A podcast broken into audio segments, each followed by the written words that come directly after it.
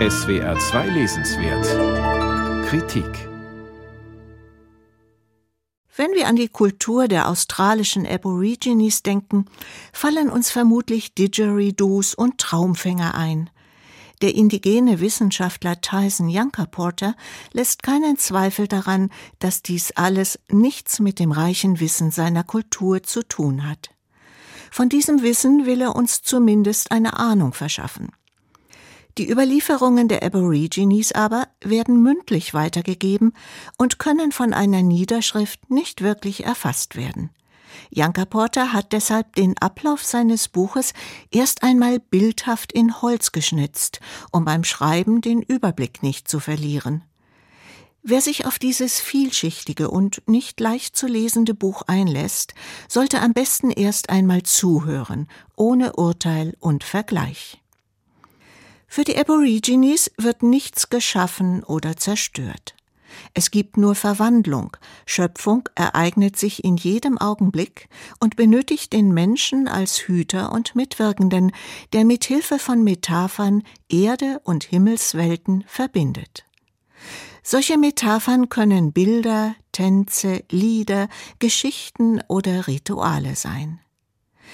Jeder Stein, jeder Baum, selbst menschengeschaffene Dinge wie Verkehrsampeln enthalten für die Aborigines Wissen und gehören zum großen Muster, das der Kundige lesen kann.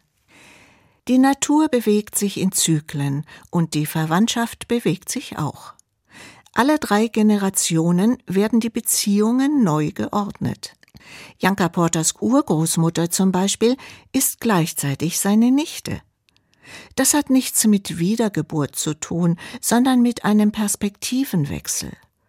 Spätestens hier wird klar, warum die Aborigine-Sprache bildhaft ist, in Sand gezeichnet und in Holz geschnitzt wird. Unser lineares Denken ist unfähig, dieses komplexe Beziehungssystem in seiner Gleichzeitigkeit zu begreifen und in Sprache zu übersetzen. Janka Porter provoziert gern und lässt kein gutes Haar an unserem Erziehungssystem, der Wirtschaft und politischen Systemen aller Art, die nach seiner Auffassung durch Zwang und Druck willfährige Untertanen erschaffen. Da ist was dran aber die Realität ist natürlich weit komplexer. Was nun können wir aus diesem völlig anderen Denk- und Wahrnehmungssystem lernen? Im Original trägt das Buch den Titel Wie indigenes Denken die Welt retten kann, aber der deutsche Verlag hat klugerweise einen weniger prahlerischen Titel gewählt. Auch wir haben ja ein kollektives kulturelles Gedächtnis, das seinen eigenen Wert besitzt. Die Antwort liegt nicht im Was, sondern im Wie. Janka Porter kritisiert zum Beispiel die Art, in der Regierungsbeamte mit einem Plan in eine Gemeinschaft kommen und dann verlangen, den Plan umzusetzen. In seiner Gemeinschaft funktioniert das andersherum.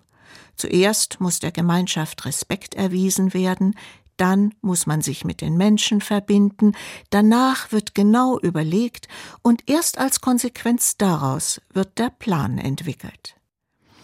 Der vielleicht wichtigste Gedanke in diesem faszinierenden Buch ist, dass die einzelnen miteinander verbundenen Dinge weniger bedeutsam sind als die Bindekräfte zwischen ihnen.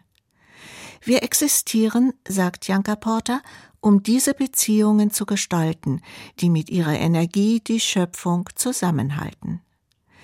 Wenn wir in einem solchen Geist handeln könnten, würde sich unsere Gesellschaft grundlegend verändern, vom Egoismus hin zu einer echten Gemeinschaft.